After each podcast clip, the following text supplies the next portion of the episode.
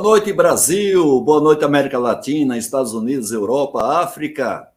Sejam bem-vindos para mais uma live do Haroldo Ribeiro, sempre às segundas-feiras, 20 horas, hora de Brasília. Lives para quem busca crescimento profissional e também para quem busca, quem sabe, estar atualizado do mercado de trabalho e conseguir uma recolocação. Essas lives ela tem o apoio da Academia Brasileira da Qualidade, da Quality Mark Editora, da Fundação Nacional da Qualidade e da editora Quality Mark, não é? E o Festiquali, que vai realizar entre os dias 7 e 9 de novembro o maior festival é, sobre o maior evento sobre qualidade, gestão e liderança da América Latina. Nós vamos falar sobre esse evento daqui a pouco. E a gente hoje está fazendo mais uma live do circuito sobre inovação, qualidade e produtividade. E hoje nós temos aqui o nosso querido Flávio Grispan falando sobre competitividade em startups inovadoras. Uma live fantástica, eu já assisti é, uma apresentação do Flávio junto ao, ao Ronald Daucha, da, da Fundação Nacional da Qualidade, uma live fantástica. E eu tenho certeza que todos vocês da nossa audiência, que desde já eu agradeço, vão gostar bastante. Para recompensar um pouco desse esforço que vocês estão fazendo participando da nossa live, como sempre, nós vamos fazer alguns sorteios. Vamos sortear uma inscrição justamente no Festival de Paraná, Vai acontecer, conforme eu falei, no dia 7 a 9 de novembro, é o maior evento sobre qualidade aqui da América Latina. Você pode participar presencial ou à distância. Claro que se for presencial, a logística fica por sua conta. A inscrição vai ser gratuita para quem for sorteado nessa live. Nós vamos sortear também um curso digital de 5 SOTPM dentro dos 30 cursos que nós oferecemos com direito a certificado. Vamos é, sortear três exemplares do livro Inovação, best-seller da Quality Marca Editora, e a coleção completa, qualidade em quadrinho, nosso querido Alexandre Montandon, uma coleção fantástica, uma maneira lúdica da gente disseminar qualidade nas empresas, nas organizações, nas instituições e também nas escolas. Então, vocês podem participar desse sorteio já fazendo comentários aí no nosso chat. E qualquer comentário é, o, o StreamYard, que é o aplicativo que nós utilizamos para fazer essa live, é, você vai ser, então, candidato a, a ser sorteado. Então, a gente pede a sua participação, enviando perguntas também para o nosso convidado. E por falar no nosso convidado, eu vou convidar aqui o nosso querido Flávio Grispan. Flávio, tudo Oi, bem? Boa noite, boa noite, Haroldo. Boa noite a todos. Muito obrigado pelo convite. Flávio, o, o, a, a, a, honra é nossa, né? Quando eu liguei para você, você prontamente falou sim. Depois eu vi que a gente tem uma certa identidade, que nós torcemos pelo melhor time do Brasil de todos os tempos, que é o Flamengo, né? e Flávio, você está falando de onde, Flávio, nesse momento? Nesse momento eu estou em São Paulo, é, conversando com vocês. Estou aqui em Perdizes, tenho uma casa, moro aqui em Perdizes, já desde que eu vim do Rio de Janeiro eu vim para Perdizes. Muito bem, Flávio. Eu estou aqui no interiorzão de São Paulo, 450 quilômetros da cidade de São Paulo, aqui em Pompeia, né? fazendo um trabalho de implantação de 5S, mais uma missão a ser cumprida aqui no interiorzão de São Paulo. E estou aqui nesse hotel, um hotel bem interessante, quase um hotel fazenda. E é com muito prazer que a gente está fazendo essa live aí, aonde eu passo. Né? Então, essa semana aqui, na outra semana vai ser, se Deus quiser, em Catanduva, outro interior de São Paulo e assim a gente vai disseminando o 5S nas empresas. Flávio, então a gente tem um desafio aqui de discutir justamente o tema da nossa live aí, que é a questão das startups inovadoras, né? Você é um expert no assunto. E é justamente essa pergunta inicial que eu faria para você, por que é que esse tema da inovação ele se tornou tão importante nesse século, na sua opinião, e daqui a pouco a gente vai falar sobre a questão da startup, que é, que é uma das suas expertise, Flávio.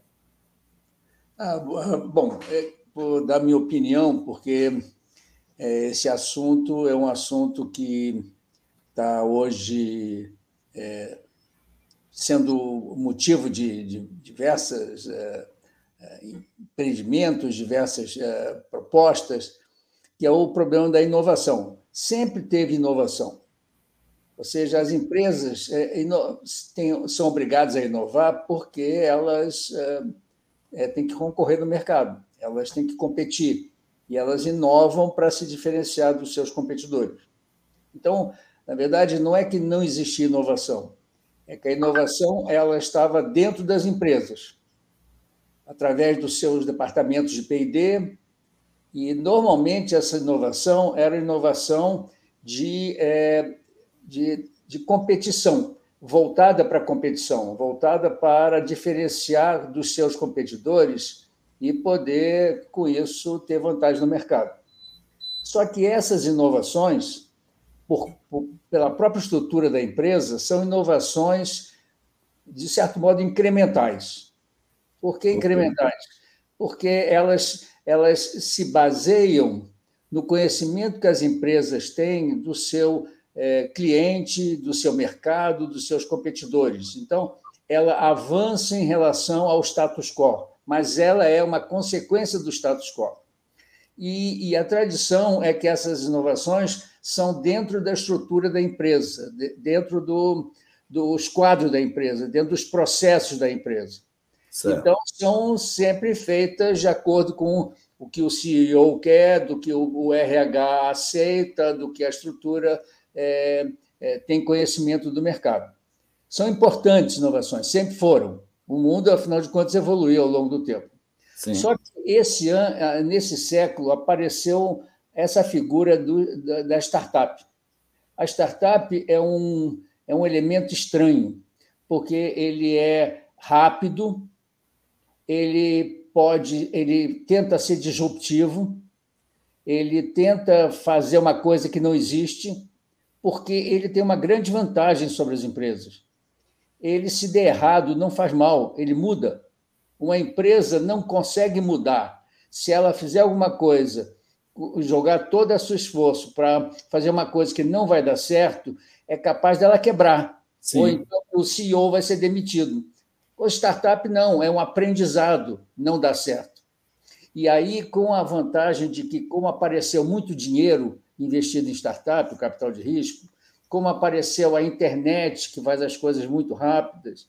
Então, apareceram várias situações que facilitem, que facilitam as startups é, se desenvolver. Então, ela pôde atacar uma área que a grande empresa não consegue atacar, que é a área mais disruptiva, que é a Sim. área de trazer uma coisa que ninguém nunca parou para pensar. Quem parou para pensar de fazer um Uber? Por que, que não faz Uber? Porque tinha uma, uma lei, tinha uma regra que impedia de fazer. Por que, que ele apareceu um Airbnb? Porque tinha uma regra que impedia de aparecer. Mas as startups vão e fazem. Essa que é uma vantagem. São, mas elas atuam nos nichos mais disruptivos. Então, é isso que aconteceu nesse século, o aparecimento de dinheiro das startups, e, da, é, e, e, do movimento mundial. Hoje é mundial, quer dizer, hoje todo lugar tem startup. Bacana. A semana passada nós tivemos aqui uma live que foi muito bacana, muito bem elogiada do nosso Silveira, José Paulo Silveira, que inclusive conhece você também. Muito nos honra o Silveira estar aqui na nossa audiência hoje, né? E daqui nos instrumentalizou de muitas informações a respeito tanto de produtividade, inovação e startups, e a gente deixou esse esse espaço aí para você abordar com muito mais assim intensidade, que são as startups inovadoras. Agora, como é que hoje, Flávio, a gente está, as empresas estão buscando essa inovação? Quando eu falo empresas, eu estou falando não as startups, né? mas as empresas que se utilizam dos trabalhos das startups. Bom, é que é o seguinte: essas empresas continuam uh, no seu papel, continuam com o seu departamento de PD, continuam procurando inovar internamente. Só que elas já chegaram à conclusão de que elas não conseguem correr o risco que as startups é, podem correr. Então, abrir um espaço para a existência da startup. E agora a empresa precisa se aproveitar desse espaço da startup para incorporar a inovação dentro da sua linha de produção. E aí tem um problema. O problema é que a, a, a startup foi feita para funcionar de uma maneira completamente diferente do que a empresa funciona. Certo. Ela não segue regra, ela não é aceita pelo RH, ela só trabalha a hora que ela quiser, ela faz as coisas mais malucas do mundo que não cabe no ambiente corporativo. Então, Sim. essa integração da startup no ambiente corporativo é um, um assunto a ser resolvido. Tá? Muitas vezes você tem que deixar a startup de fora e gerenciar Sim. a startup à distância, sem botar misturando com a estrutura corporativa. Mas é, esse é um assunto que a gente tem que discutir. Vamos discutir o Carlos Cardoso, ex-executivo da Rodia, né? empresa que, inclusive, você tem conhecimento, você já prestou serviço de consultoria para a Rodia, né? Ele diz assim: pode existir inovação disruptiva sem metodologias ágeis, e quando a gente fala em metodologias ágeis, muitas vezes bate de frente de médias e grandes empresas que têm uma estrutura que não dá para ser muito ágil, em função de toda a departamentalização, a responsabilidade de manter o próprio negócio e tomar alguma medida ágil que seja justamente contra, vamos dizer assim, aquilo que vai gerar resultados para a empresa. E aí é que vem a solução do, das startups, nesse caso, Flávio? É, é, olha, a empresa que souber usar a startup vai sair ter vantagem. Sim. Não é competir com a startup. A startup tem um espaço dela que ela corre um risco que a empresa não corre. Sim. Tá? Então, a empresa, então, se a empresa conseguir fazer uma, uma identificação de como a startup vai contribuir, eu tenho um exemplo aqui, claro, que, que a gente é, presenciou. A VEG é uma empresa, todo mundo conhece, a VEG é uma empresa importante, sempre foi uma grande, uma líder mundial de fabricação de equipamentos na área de é, potência. Sim. Um dia, a VEG decidiu fazer software, serviço. Sim. Então, ela tinha duas opções: ou fazia internamente com o seu pessoal, que ela tinha competência, Sim. mas ia demorar muito tempo ia custar muito dinheiro, ou ela absorvia uma startup que já estava pronta e já estava fazendo.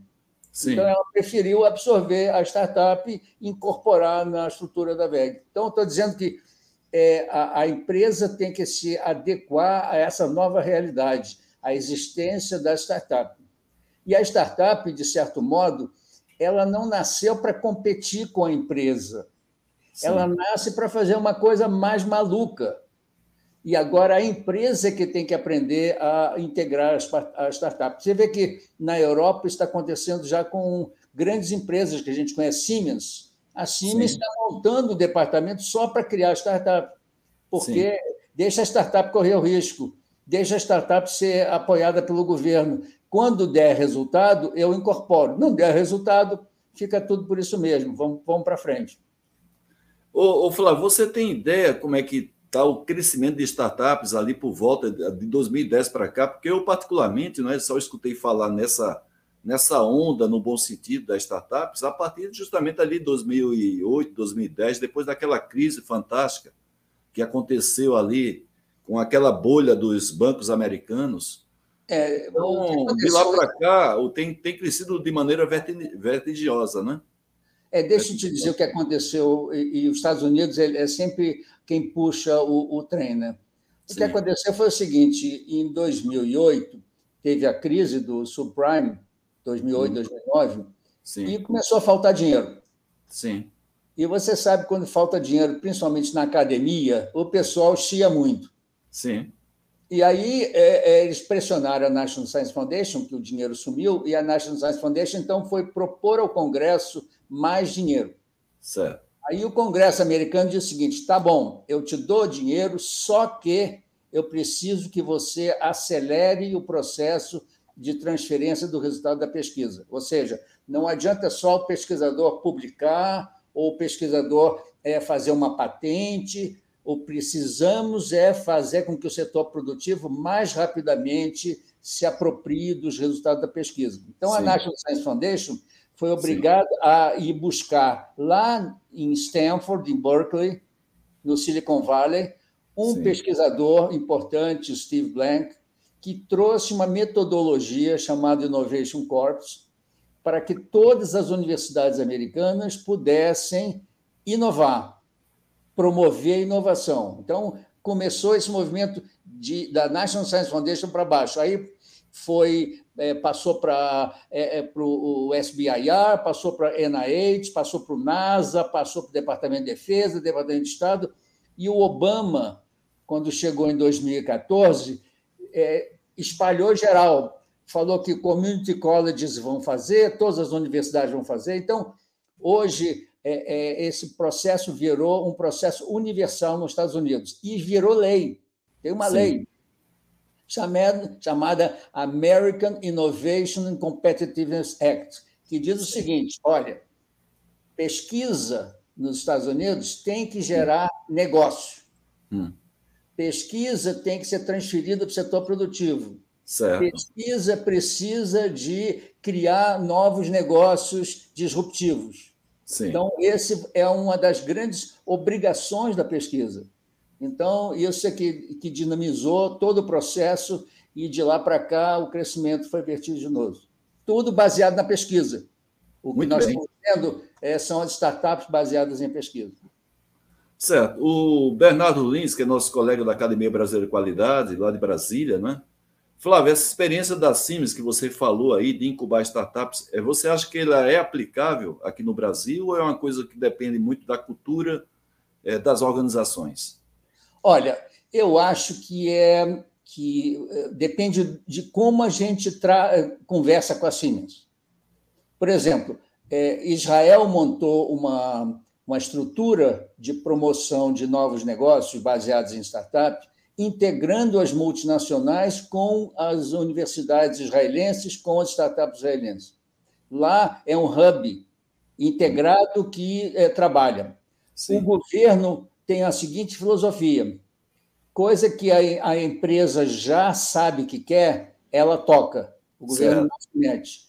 E, e, a coisa que a, a, universidade quer fazer e não tem empresa que, que esteja é, tenha coragem de se juntar, o governo apoia. Sim. Então, é mais ou menos isso, de modo que as, as ideias mais mirabolantes são apoiadas Sim. pelo governo e as ideias mais é, estruturadas são apoiadas pelas uh, multinacionais. Sim. E o governo chama as multinacionais e trabalha junto. O que a gente não faz no Brasil é isso. A Sim. gente não sabe tratar com as nossas multinacionais. Tá, o, o Mahomed, né, o CEO da Quality Mark Editora, né, ele disse que você trabalhou na Motorola e todo mundo sabe ali na década de 80 o que era Motorola quando a gente fala de celular, não é? Eu particularmente está lembrado do PT 950, né? É. Depois a conchinha lá. E claro, ela perdeu a liderança para a Nokia finlandesa, o que levou essa derrocada, no caso do mercado, por, por conta da primeiro da, da própria Motorola e depois por conta da Nokia. Olha, o negócio é o seguinte, vou dar minha opinião. Claro. É, que não fica é, até desagradável ficar falando da Motorola ter passado por lá. Mas a minha opinião claro. é o seguinte: o que causou a derrocada da Motorola, de, a Motorola tinha no Brasil 75% de mercado. Sim. Tá? E de um, tá? foi arrogância. As empresas que são líderes de mercado muitas vezes se acham donas do mercado e não olham para o que está acontecendo em torno delas. Sim. E naquele tempo a Nokia olhou a, que, o movimento de digitalização que estava acontecendo e a Motorola achou que, como era líder, ela que mandava no mercado. Quando ela eh, foi ver, já não, não tinha mais tempo, já estava lançado. Então, eu acho que é mais isso, salto alto, que é um grande problema para quem é líder é, se achar o, dono da cocada preta. Né? Muito bem, Eduardo Guaranha, nosso presidente da Academia Brasileira de Qualidade, qual a sua experiência em criar uma startup e desenvolver uma gestão que a faça crescer, inovando e com gestão organizacional?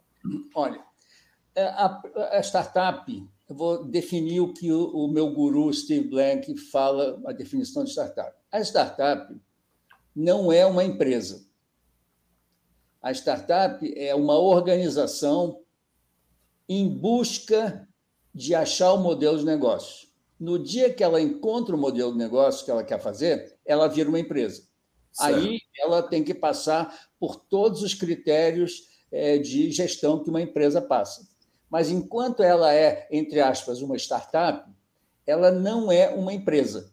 E esse Sim. que foi a grande sacada do Steve Black, não tratar a startup como uma empresa. Não tem fluxo de caixa, não tem retorno de investimento, não tem business plan, startup não tem nada disso. Startup se concentra em uma única coisa: descobrir o modelo de negócio e validar o modelo de negócio. Depois que validou, vira uma empresa e aí vamos fazer a gestão, vamos competir no mercado. Agora, só um comentáriozinho. A startup ela faz uma coisa interessante. Ela não procura atuar nas áreas onde já tem empresa. Sim. Ela procura fazer um troço que não tem empresa, onde ela possa ficar sozinho. Tem até um, um artigo do Peter Thiel, que é um autor americano, um, que escreveu um livro Zero to One, que ele diz o seguinte: startup não é para competir, competição é para coisa gente grande, Sim. não é para startup. Startup não consegue competir com gente grande. Startup tem que procurar um nicho onde ela está sozinha. E aí, mas quando ela entra no mercado, o mercado se organiza e ela é obrigada depois a competir. Então, ela precisa de uma gestão para poder sobreviver no mercado, mas para entrar no mercado, ela entra sem olhar muito o aspecto de gestão. Ela quer é descobrir um modelo de negócio onde ela possa crescer inicialmente e, e se tornar um player. E muitas startups, muitas startups nasceram para ser compradas. Elas Sim. não precisam ser é, ter gestão, ela, ela precisa ser atrativa para ser comprada. Que bacana. O Ricardo Morilovski, ele sai um pouquinho da questão da startup, mas continua no nosso tema de inovação, né? A estrutura corporativa tradicional está com os dias contados? O pensamento disruptivo será um default para os colaboradores do futuro? Não, eu não acho que esteja com dia, a estrutura corporativa com dias contados. Eu só acho que a velocidade das, das transformações é que vai aumentar. Sim. E eu que quem as, as estruturas corporativas que vão sobreviver são aquelas que vão conseguir, são saber aproveitar bem das startups. Quem souber é. aproveitar bem das startups sobrevive bem. Inclusive, você tem várias é, corporações que vão criar as suas startups. Sim. O, o, o segredo para o sucesso da criação não é criar para incorporar diretamente, é muitas vezes criar fora para fazer uma disrupção e, inclusive, isso vai poder é, criar uma outra visão de futuro. Que legal. O Moisés Ramos, responsável por sistemas de Lean Manufacturing da, da Embraer, né, pergunta aqui para a gente: como brasileiros somos criativos e inovadores? A Embraer é um exemplo disso, a empresa, talvez das cinco empresas mais inovadoras brasileiras seja justamente a Embraer mas com baixo número de registros de patentes. Por que, que a gente brasileiro, que se julga aí altamente criativo, e a gente sabe disso, a gente que trabalha nas empresas, por que, que tem tão poucas patentes, Flávio? Olha, primeiro, certamente é verdade isso, que nós temos poucas patentes. Primeiro, a gente tem que ver o seguinte: as multinacionais, que são líderes é, em muitos setores é, dinâmicos da nossa economia, elas não patenteiam no Brasil, elas patenteiam fora do Brasil. Então, a patente ele é feito pela matriz e não é feito pela filial. Então, essa é a primeira Sim. coisa.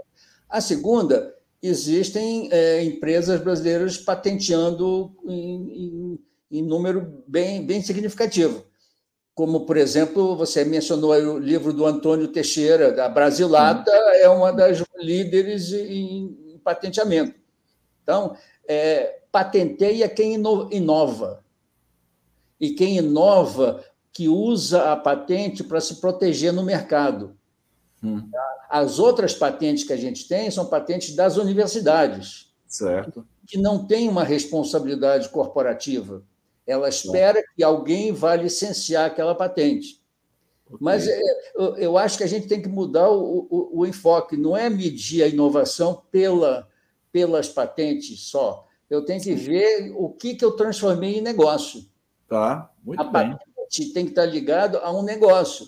Não tá, é não... de repente, não é, Flávio? Você faz uma patente e essa patente não se converte. É, não, é, vira não, custo. Não, vira não monetiza, né? Não, como a gente fala na linguagem hoje moderna, não monetiza. Desmonetiza. Você tem que manter a patente e, e perdendo dinheiro.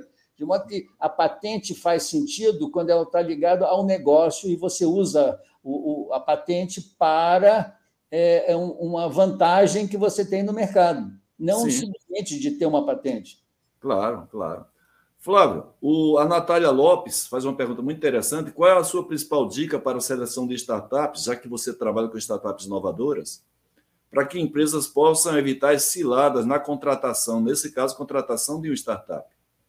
Tá, na verdade, é o seguinte: é, você tem vários motivos que uma empresa uh, vai, vai procurar fazer uma parceria com a startup. Não sei o nível da contratação aqui, qual é. é você tem, é, muitas vezes, o que você quer mesmo é o conhecimento da startup. Sim. A outra coisa que você quer é o pessoal da startup. A outra Sim. coisa que você quer é o mercado que a startup é, se desenvolve. Então, depende do tipo de, de eh, atividade. Agora, Sim. a startup está sempre em busca de um parceiro. A Sim. startup é pequena, claro, claro. precisa Sim. de um parceiro. Ou tem dinheiro, hum. ou precisa de uma corporação. E eu acho que, como o mercado financeiro do Brasil não tem ainda uma posição muito forte nesse mercado das startups, não tem liquidez, tem dificuldades, tem várias dificuldades. Esse é um mercado próprio e típico para as corporações. Sim. As corporações é que devem se apropriar das startups.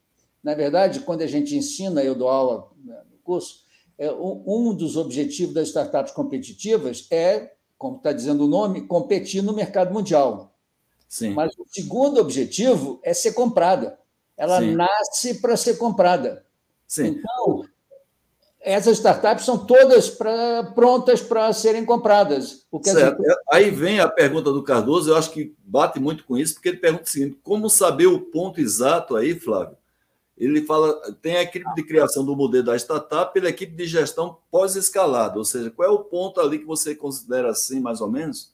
Olha, a partir de aqui já, já passa a ser um negócio de uma gestão convencional. É, é o seguinte, é, existem duas fases na startup, quer dizer, a fase onde ela procura o que a gente chama do ajuste produto-mercado, ou hum. seja, ela procura ver quem é que tem um problema que ela pode resolver. Certo. E ela se propõe a resolver esse problema. Então, é o que a gente chama ajuste produto-mercado. Em inglês, Product Market Fit. Esse, esse, esse tema é fundamental para a startup, porque ela não, não, ela não é quem faz um produto e vai tentar vender o produto no mercado. Não é isso. Ela vai hum. descobrir qual é o problema e o que eu vou fazer para fazer para resolver o problema. Então, a primeira fase é, é, é essa de tentar identificar o problema e a solução. Aí precisa da segunda fase, antes de você comprar uma startup. Ela tem que validar. Hum, validar. O que quer dizer validar? Validar é, é ela descobre o Product Market Fit conversando com os clientes, batendo Sim. papo para descobrir coisas. Sim. Validar é quando o sujeito puxou o talão de cheque e comprou a solução. Tá. Então, ela precisa, a startup, validar, com, por exemplo, com 10. A minha conta que eu faço sempre é 10. Você precisa de 10 clientes que validem o teu negócio. Certo. Quando você me trouxer os 10 clientes que validam o meu negócio, eu tô, você está pronta para virar uma empresa. Certo. Aí aí está no mercado e vamos lá, quem chegar primeiro que compra. Por exemplo, é, e, e, quem compra é quem tem visão. Vou dar um certo. exemplo aqui de coisa. Numa das startups mais conhecidas lá de Israel, é, eles fizeram um sensor na universidade. Eles fizeram um sensor que não deixava o carro bater no outro. Certo. De proximidade. Quando eles ofereceram à indústria automobilística, os caras riram. Ah, é, que coisa engraçada, não, não adianta para nada isso. A, a empresa foi adiante, virou uma moda, carro sem motorista, e sabe quem comprou essa empresa? A Intel. Puxa! Porque a Intel olhou que essa empresa vai ser a base do futuro é, chip do carro sem motorista. Certo. Então, Interessante. Eu preciso de uma, de uma empresa que tenha visão, que visão. para poder comprar aquela empresa, que não tinha nada a ver com automobilismo, interno não tem nada a ver com, com carro, em princípio, né? mas, Sim. no fundo, a, a, inovação já vai gerar um mercado enorme para a Intel. Muito bem. O Gianello, ex-executivo da Volkswagen, né, faz uma pergunta que eu não sei se chega a ser do seu conhecimento sobre a participação do MEC junto a escolas, evidentemente, a gente está falando aqui de mestrado e doutorado, se tem algum tipo de incentivo por parte do MEC, em termos até de aporte de recursos financeiros, para que haja pesquisa nas universidades voltadas para justamente para as startups. Então, eu, vou dar uma notícia para vocês. Eu, eu, acabei de hoje, eu não assinei ainda, tá, mas está em, em, em fase já de passar a assinatura. Um acordo com o CNPq, Sim. Que é o órgão que todo mundo conhece da Bolsas. O CNPq tem um programa já há alguns anos, uns três, quatro anos, chamado MyDai, que é mestrado para inovação hum. e o outro doutorado para inovação. O CNPq dá bolsa de mestrado e doutorado nas universidades para que essa, essas bolsas sejam feitas na empresa. Hum. A, a, inovação tem que ser feita na empresa, com na a empresa. empresa. Então, por exemplo, se a Volkswagen quiser, pode me ligar que eu ajudo, a, a conseguir bolsistas de mestrado e doutorado de universidades importantes é, que possam receber esse aporte do CNPq, está à disposição, são essas bolsas que, que, estão, é, que estão a, sendo oferecidas pelo CNPq. Eu vou agora fazer uma outra coisa para o CNPq. Eu vou treinar esses bolsistas para que eles possam, é, em vez de só olhar o futuro deles ser academia, eles olharem que o futuro dele pode ser a criação de uma startup. Sim, interessante. Treinar os bolsistas desse programa do Maidai para que eles avaliem a possibilidade de se tornarem empreendedores. É que interessante, lembrando né, que o CNPq é ligado ao Ministério da Ciência, Tecnologia e Inovação, né, que é justamente do que a gente está falando aqui, não é ligado ao Ministério da Educação, conforme a pergunta feita aí pelo Gianello, mas não deixa de ser um incentivo a gente ter bolsas que incentivam esse tipo de pesquisa. Muito, eu fico muito feliz aí, viu, Flávio? É, olha, hoje em dia, o arcabouço é, de fomento está muito interessante para as startups. E as empresas têm que olhar isso. Que as empresas, como eu falei, eu acho que a, a, o destino das nossas startups mais competitivas vão ser de ser absorvido pelas empresas. Porque as empresas têm estrutura e têm capacidade financeira de ir para o mercado que muitas startups precisam. E, e, então, então, eu estou dizendo o seguinte: olha, hoje a gente tem aqui em São Paulo a FAPESP, hum. que é ótima financiadora, fazendo cada vez tem financiamentos mais modernos. Ela, ela financia, em geral, startups em dois níveis, fase 1 e fase 2. Agora criou uma startup que, com, quando você consegue um investidor, a FAPESP dobra o investimento. Então, é ótimo. Tem a FINEP, que tem um programa só voltado para startup. Tem o Embrapi, que no outro dia tive uma palestra da Embrapi lá no Instituto iCorps, ótima palestra do, é, do, da direção da Embrapi. Eles têm programas, inclusive é, é, a startup, só para vocês terem ideia, na Embrapi é, a empresa entra com 33%. Vamos pegar um caso aí, Volkswagen. A Volkswagen fizer um projeto na Embrapi, ela faz um projeto com uma universidade e ela entra com, com um terço dos, dos, recursos, a universidade entra com um terço e, a, e o governo entra com um terço. A Embrapi entra com um terço. Com a startup, é melhor ainda. A startup não entra com um terço que nem a, a, a Volkswagen. O Sebrae paga 70% desse um terço. A startup entra com é, 10% do total. Sim, então, se a Volkswagen fizer um acordo com uma startup, a startup faz o projeto, se der certo, a Volkswagen vai e compra a startup.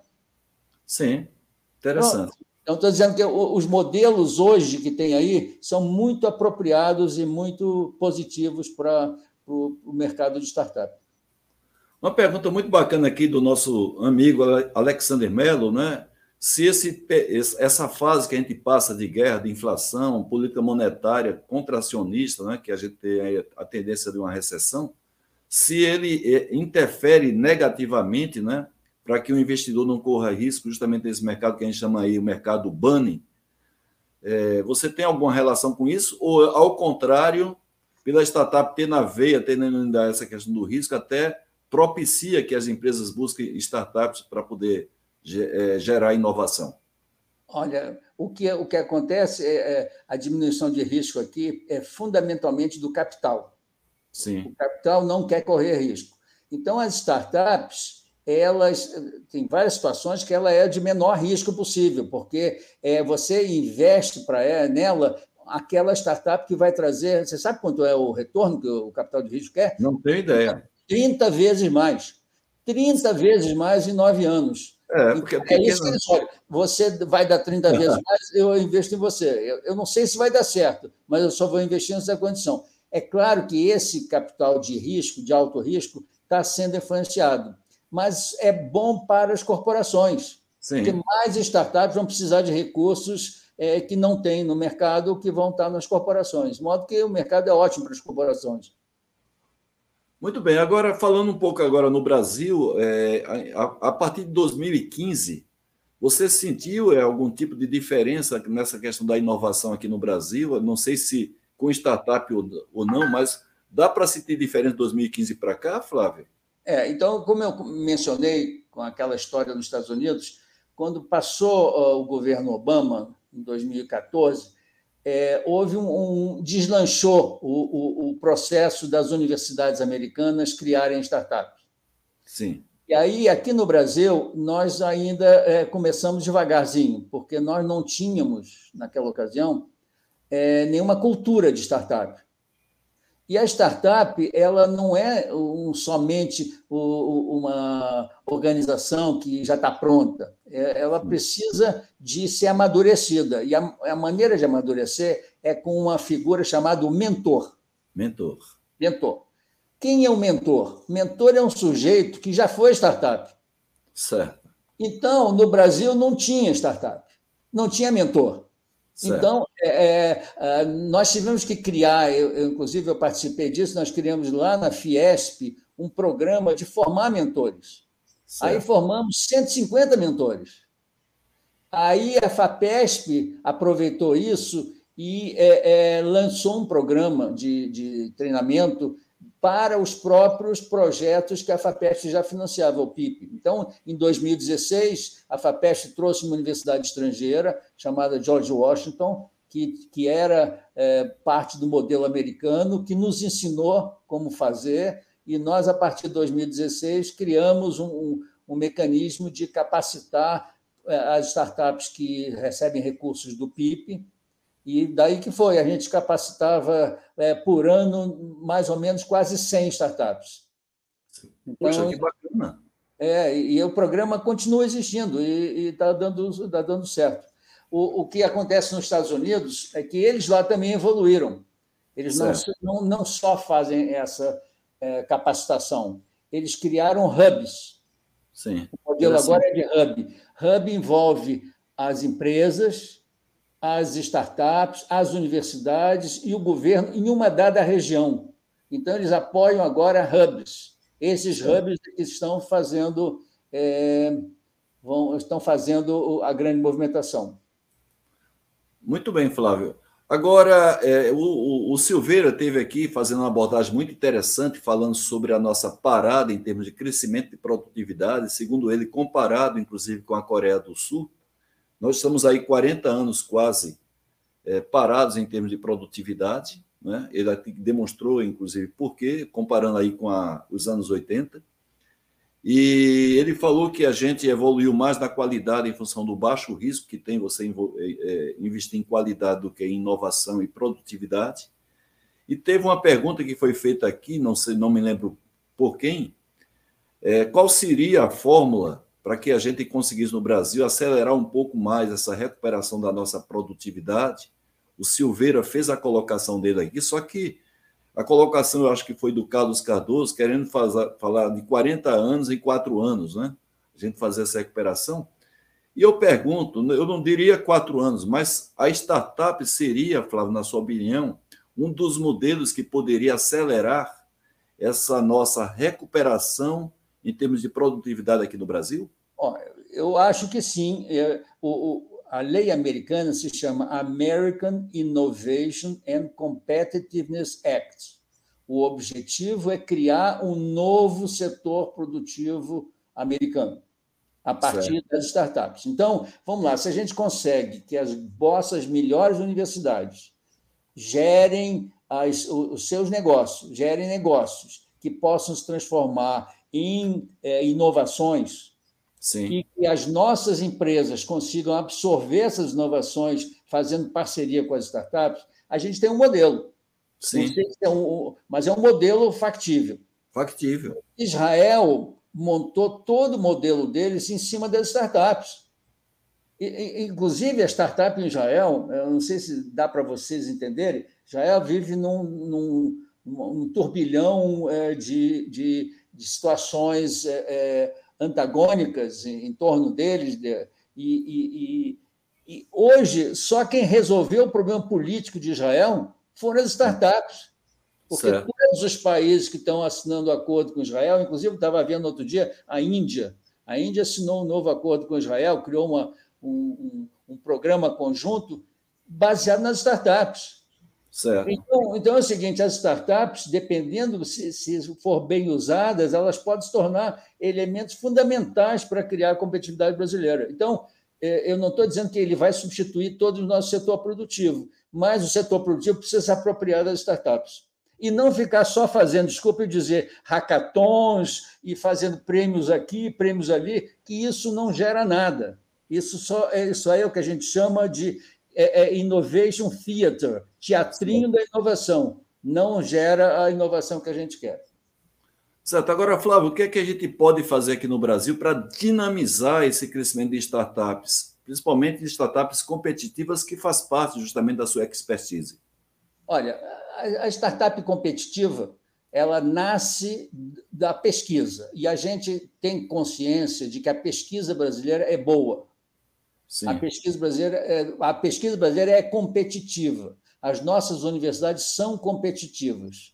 Elas Sim. fazem coisas de primeiro nível, nível internacional. Tá? Se a gente conseguir aproveitar esse conhecimento desenvolvido nas universidades e transformar em negócio, Sim.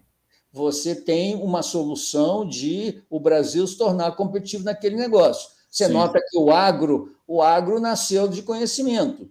O agro não nasceu só da atividade é, é, a, do, dos fazendeiros. Nasceu porque a Embrapa é, é, criou um modelo e conseguiu fazer grandes transformações. Nasceu do conhecimento. Por que, que não pode nascer do conhecimento a saúde? Por que, que não Sim. pode nascer do conhecimento o, uh, uh, uh, aproveitar? Vamos aproveitar o 5G, tá? Tá 5G. Sim. Se a gente não fizer nada com 5G, vai ser só vai ter joguinho. Sim. Vai ter um monte de gente fazendo joguinho com 5G. Por que, que a gente não usa o 5G para fazer a transformação do Brasil? Certo, muito bem. Não, a startup não precisa de muito dinheiro. É com pouco dinheiro. E tem fomento já, é só organizar, é só você poder é, criar a, a, as suas é, prioridades. Né? Certo.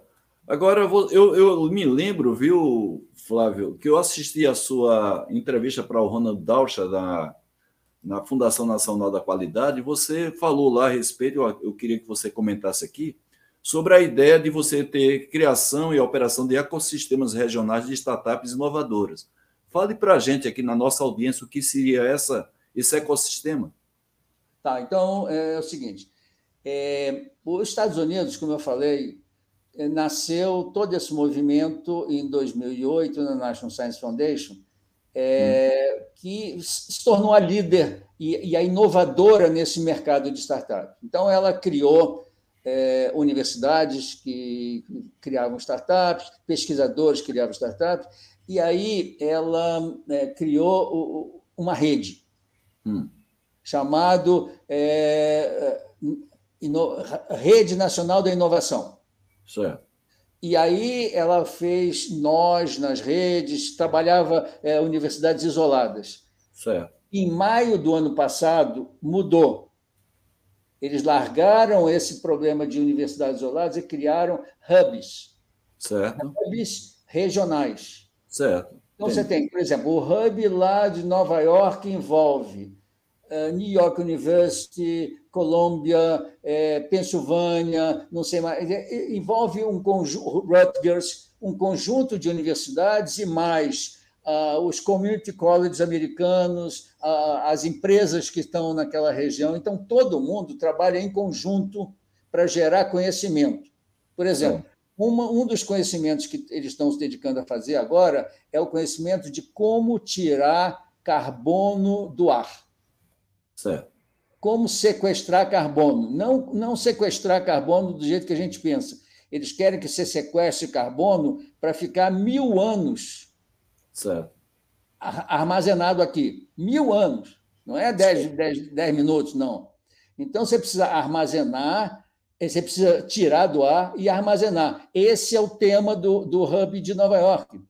O Hub de Nova York está criando em toda a região projetos que é, retiram o. Então, você precisa desses grandes projetos sociais. Sim. Vamos, vamos desenvolver um grande projeto e integrar isso é, no, no, espírito regional. Então, é isso que eu estava pensando, envolver as universidades, as pesquisas, em cima de um grande tema regional.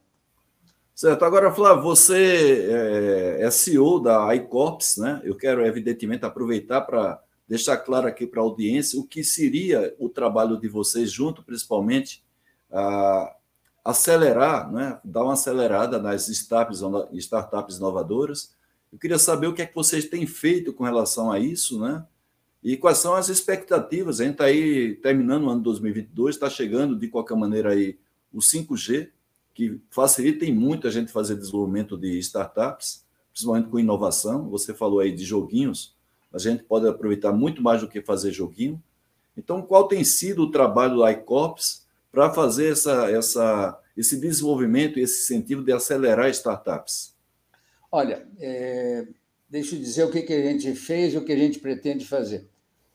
É, nós começamos, é, no, quando a FAPESP começou o programa de criação de é, capacitação, melhorar o, os PIPs, as startups que ela financiava, Sim. em 2016, uh, nós, nós estávamos presentes, né? tanto eu quanto vários mentores.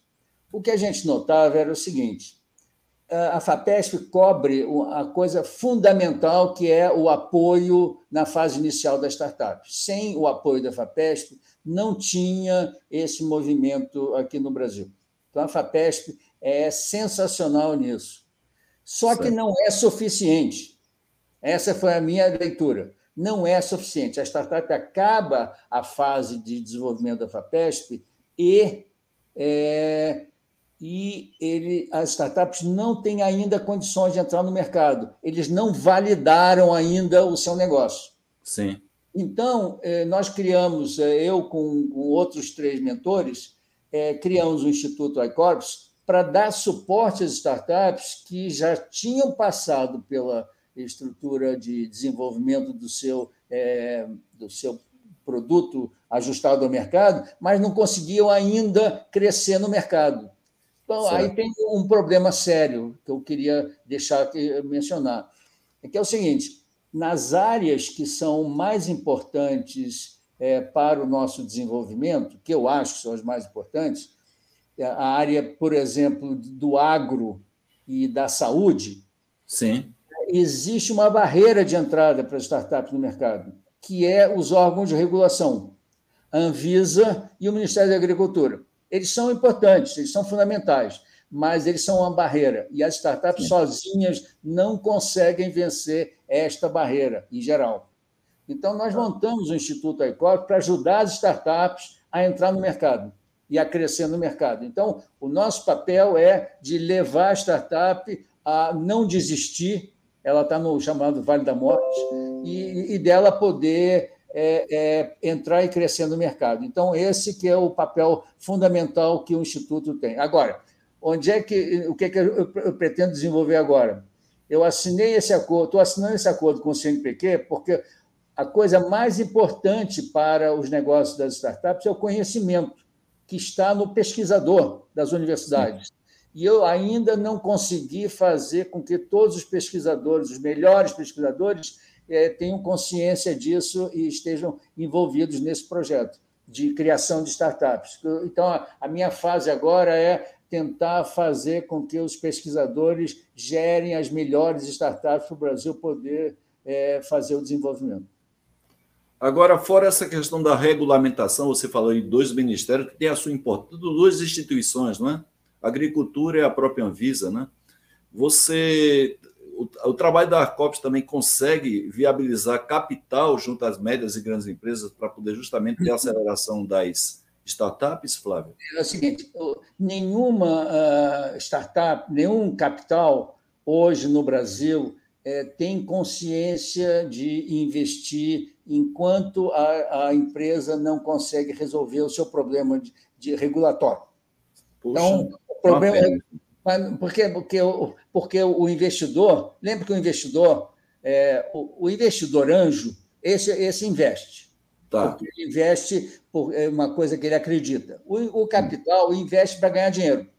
Certo. O risco, ter, o risco de ter o, o, o projeto aprovado na, no órgão de regulação, na Anvisa, é tão grande que ninguém quer investir. Ninguém quer correr esse risco. Coisa, hein? Que coisa. É, então, mas isso não é só aqui no Brasil. É, é, e o valor da startup aumenta muito quando ela consegue o, o seu registro. Então, é, é, é uma situação de, de, de, é, de, é, de, correr atrás do rabo, né? de catch é, Você precisa do registro, e mas, mas para ter o registro precisa do dinheiro, e, no, e o dinheiro quer o registro, e por aí vai. Certo. Flávio, o ACOPS também ele chega a fazer algum tipo de capacitação para o pessoal das startups, que é um pessoal, vamos dizer assim, meio bem inovador, é aquele cara que pensa fora do quadrado, cria um... porque na verdade a startup você está criando uma, entre aspas, uma empresa nova para fazer uma coisa que, que ainda não existe. Então você tem duas variáveis grandes aí, uma empresa que não existe para fazer algo que não existe. E como é que funciona essa parte da ICOPS para capacitar justamente essas, esses é, vamos dizer assim, empreendedores de startups? Na verdade é o seguinte: a, a primeira fase, que é essa que você está chamando aí da a ideação, que é sair Sim. da ideia para montar um, um negócio, ele, é, nós capacitamos. Eu já capacitei não só na FAPESP, mas eu capacitei na, no Hospital das Clínicas, eu capacitei na, na Poli, na, da USP, eu dei curso também para o Agronômico de Campinas, são vários, na né? Embrapa. É, então, eu já, já eu dei vários cursos e vou continuar dando. Agora, ano que vem, nós vamos começar uma, uma sessão forte de cursos para abrir para o mercado em geral. O, o, o, interessante nessa fase é que a gente não, não. A ideia inicial do sujeito tem que passar por um teste. Sim. O teste da janela é isso, ele tem que ter ajuste ele tem que resolver um grande problema que o cliente tem. Certo. E o cliente tem só e o cliente vai ter que pagar. Certo. Então, qual é o problema que o cliente tem? A gente até diz, brinca, diz, é um, é um problema que o cliente não dorme de noite. Qual certo. é problema que o cliente não dorme de noite e que é, e que você vai consegue resolver. É esse. Se você descobrir o problema, na verdade, essa fase é chamada de descoberta do, do, do cliente. Você não Sim. sabe que é o seu cliente, você acha que é aquele cara, mas não, nem sempre é. Então, a descoberta do cliente que é essa primeira fase. Que é isso que é o segredo da, da startup, é descobrir quem é o sujeito que é, que vai ter um problema que você vai resolver e que não dorme de noite. Tem que ser Opa. um problema muito sério e a segunda característica da, da, da tua solução é a seguinte: e você tem que maravilhar o cliente. Claro. Você maravilhar? Porque como você não tem dinheiro de marketing, quem vai fazer o teu marketing é o cliente. Sim. O cliente só vai fazer o marketing se você resolver um problema seríssimo dele e ele ficou ultra satisfeito, ele vai contar para todo mundo. Então, a startup precisa disso, precisa de ter o problema, que, que, que não deixa o cliente dormir de noite e maravilhar o cliente. No dia que, que ela isso, ela entra no mercado. Que parâmetro bacana. Flávio, a Ana Cristina de Monge França, né, também nossa colega da Academia Brasileira de Qualidade, a gente agradece muito a presença da Cris aqui. E ela coloca uma pergunta um pouquinho fora assim, do que a gente vem falando aqui de maneira mais, é, é, vamos dizer assim, técnica, e ela pergunta a questão de a política de inclusão de gênero e a, e a questão da, da política de justiça social em startups. Você tem casos desse tipo aí do pessoal aproveitar justamente esse, essa valorização da inclusão de gênero e justiça social para o desenvolvimento de startups? Olha, na verdade, é um prazer estar conversando com a, com a Ana Cristina. eu conheço já. Nós trabalhamos juntos num projeto lá com o Grupo Abril, não sei se ela se lembra ainda, já faz é. tanto tempo, né? É, e, e, e, trabalhamos juntos nisso. E o negócio, as startups têm que descobrir qual é, é, o segredo é encantar o cliente. Super, é exatamente isso. O Moisés Ramos falando certo. O, o, o, as startups, a preocupação das startups é a preocupação de é, encontrar os nichos Sim. que ninguém está fazendo. Sim. Tá? Então, enquanto que a sociedade não consegue é, ser eficiente nesse programa do ESG, as startups têm que aproveitar isso. Por exemplo, um, eu criei um grupo de é, startups que, cujas empreendedoras eram as mulheres, as mulheres empreendedoras. Podia Sim. ser gente é, de, é, socialmente é, é, que não, não esteja é, no mercado. Mas ela, é, essa pessoa, a gente, ela, ela, ela tem que aproveitar isso para montar um negócio dela. Sim. O, o segredo da startup é o negócio dela. Eu dei um curso, só para ter ideia, não é no mesmo nível que a, que a Ana Cristina estava falando, para pessoas com deficiência. Sim. Eram, são to, eram todos, mas pessoas com deficiência, não para resolver o problema delas, para elas serem empreendedoras. Sim. Eu, queria, eu ensinei a elas como ser empreendedoras. Então, Sim. desse curso, tinha uma meia dúzia, dois deram certo. E eu estou ultra satisfeito. O que quer dizer deram certo? Criaram o seu negócio, estão se desenvolvendo e os caras vão descobrindo coisas interessantes. Por exemplo, um deles que trabalha com cadeira de roda, descobriu Sim. que o mercado é muito maior do que ele pensava, porque não só é, é, usa cadeira de roda quem é deficiente físico, mas hum. idoso usa cadeira de roda, é, é, obeso usa cadeira de roda. Então, na verdade, o mercado é enorme. E ele usou o conhecimento dele de, como deficiente para poder é, viabilizar soluções para esse mercado. Então, Bacana são, são coisas que vão acontecendo. O que precisa é que a gente tenha a, a humildade de poder abrir é, é, essa esse conceito da startup para todo mundo, porque a, a, criatividade está aí, não está na, na, cor, nem está na, na, nas dificuldades, nem está tá na capacidade das pessoas, e a gente acredita na capacidade. Né? Muito bem, Flávio, vamos fazer o seguinte. Vamos abrir aqui um parênteses para a gente cumprir a nossa promessa do sorteio e depois eu volto para a gente fazer o fechamento, né? Você ter as suas considerações finais e a gente até informar para a nossa audiência quem é o nosso próximo convidado, também você conhece. Daqui a pouco a gente vai falar sobre ele. Então vamos abrir aqui o parênteses, vamos voltar a lembrar para vocês quem são, o que é que a gente vai fazer de sorteio aqui para poder até recompensar a participação de vocês.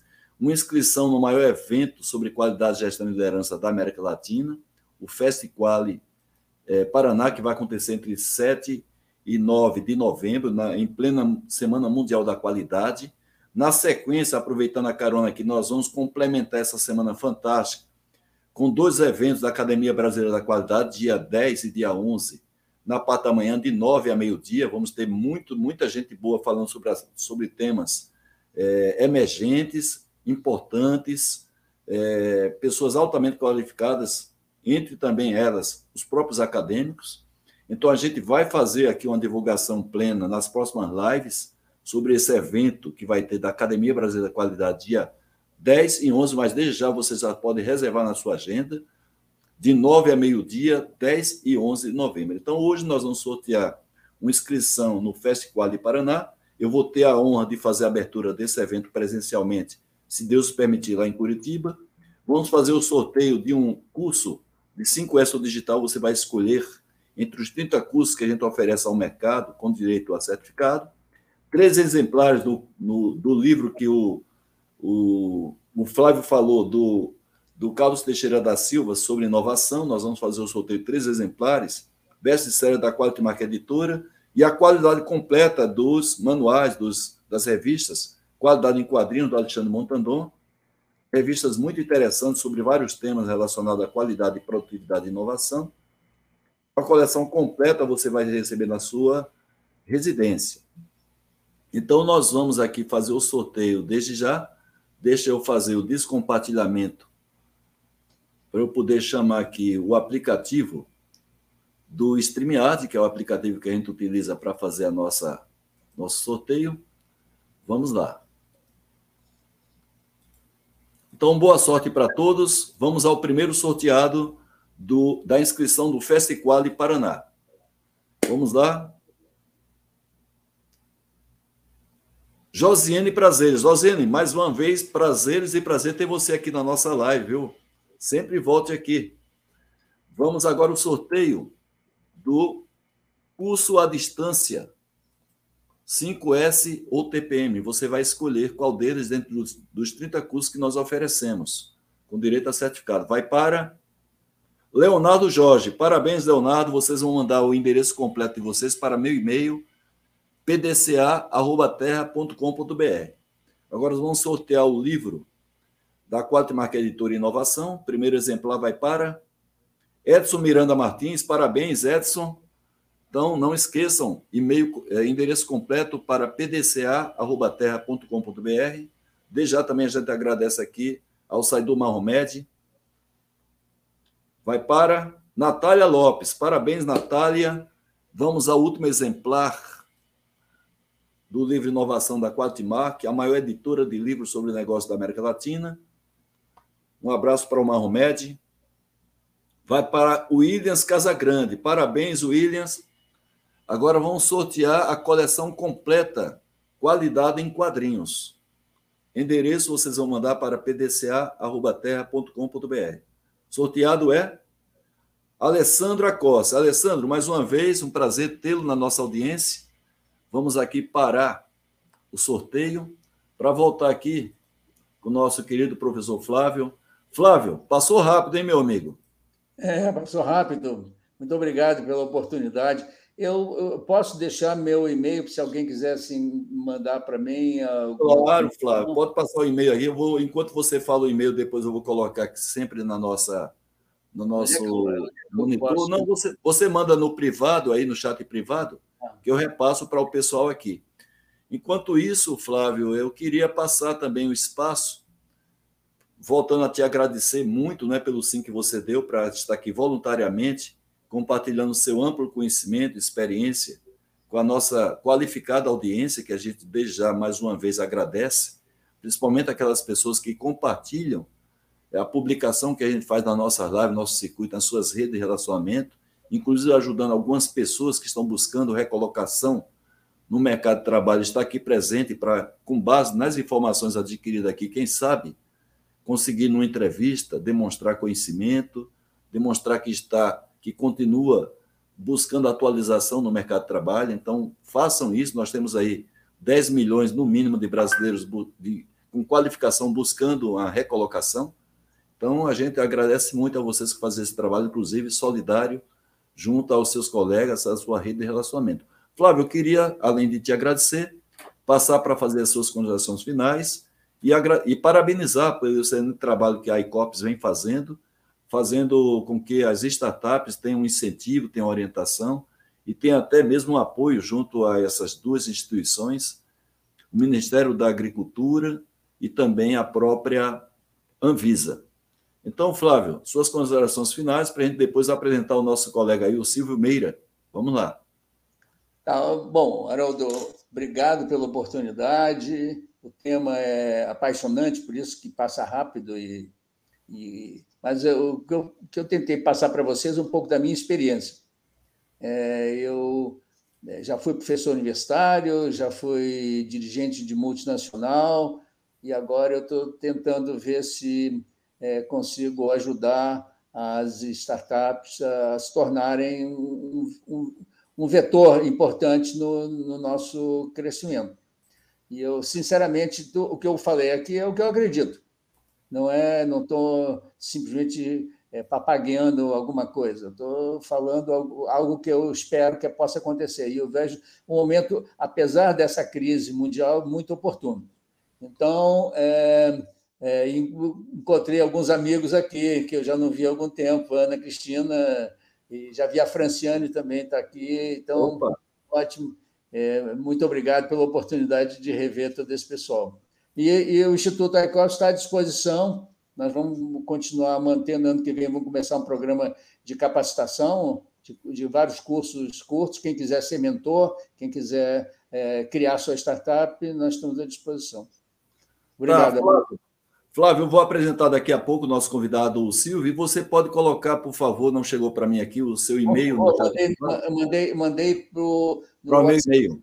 Mandei no WhatsApp. WhatsApp. Deixa eu pegar aqui. Ah, ah, tudo bem, vou transferir aqui para o, para o banner, para o pessoal ter acesso. É, sim, já. Só, ok. Quer que eu e-mail? Posso mandar. Não, não, eu boto aqui sem problema, viu, Flávio? Eu estou botando aqui nos comentários.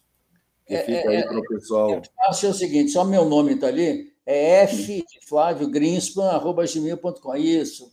É isso aí. Isso aí. Quem quiser, estou à disposição, por favor. tá, tá, de qualquer maneira, está aí no chat, pessoal. Só é clicar, vocês vão direto. Agora, Flávio, você conhece quem é o nosso próximo convidado, né? Convidado de é, muita honra aí. Vamos apresentar. Silvio Meira, uma pessoa também que eu tenho uma, uma admiração muito grande, meu conterrâneo, paraibano, mas é ah, quase. Paraibano, que... paraibano, paraibano, é, ele é de Taperoá, no Paraíba, né? Cara de Pernambuco rouba os paraibanos todos, né? Não, não, exatamente. O, é Taperoá, Paraíba, né? Meu conterrâneo, eu sou de Alagoa Nova, no interior da Paraíba, fui para João Pessoa com 12 anos, mas eu não vou deixar o Silvio Meira deixar de ser paraibano. Ele nasceu em Taperoá embora tenha um trabalho fantástico na Universidade Federal de Pernambuco, trabalho inovadoríssimo, que é a fundação criada por ele, que ele hoje dá todo o suporte, que é o Porto Digital. Então, o Silvio ele vai nos encantar aqui na próxima segunda-feira, assim como fez o Flávio, falando sobre essa transição da tecnologia digital, do físico para o social, uma coisa que ele é especialista. Então, tenho certeza que, assim como o Flávio, vocês da nossa audiência vão ficar encantados com a presença do Silvio Meira, uma pessoa altamente requisitada, assim como o Flávio, um, um, um, uma agenda muito difícil. Me sinto muito honrado em, em, ter a participação tanto do Silvio quanto do Flávio aqui na nossa audiência. E só tenho que agradecer a confiança que essas pessoas depositam fazendo esse trabalho voluntário, é, para que faça com que o conhecimento, a experiência adquirida por ele ao longo dos anos, seja colocado aqui à disposição nossa. Né? Eu, particularmente, eu faço as lives aqui, e eu sou a pessoa que mais aprendo não é, com, é, com essas pessoas fantásticas que a gente convida. Então, a gente pede para que vocês, na nossa audiência, façam a divulgação da live. São momentos de aprendizado, a gente tem muita coisa boa disponível no mercado, como tem muita coisa ruim também, e cabe a vocês, com a maturidade, com a experiência, serem seletivos nas programações, naquilo que a gente se interessa. Então, eu agradeço mais uma vez ao Flávio, vou tirar aqui a, a divulgação aqui do, do trabalho aqui do Silvio Meira, que vai estar conosco. E mais uma vez, viu, Flávio, só tenho a agradecer a você, fica sempre com Deus. Estou acompanhando o seu trabalho, onde você passa aí, eu estou acompanhando. E você tem uma contribuição, assim como outros convidados, como aconteceu aí com o José Paulo Silveira, para fazer com que a gente tenha um país mais próximo, com mais igualdade. Né? E não tem como a gente ter um país próximo sem ter inovação, qualidade e produtividade. Então, parabéns para você mais uma vez. Fica sempre com Deus. Querida audiência, espero vocês aí próxima segunda-feira, 20 horas, horário de Brasília. Silvio Meira, Silvio Meira, criador do Porto Digital. Um abraço para todos vocês. Flávio. Um abraço. Para, Obrigado parabéns. Fica com Deus. Tchau, tchau. Tchau.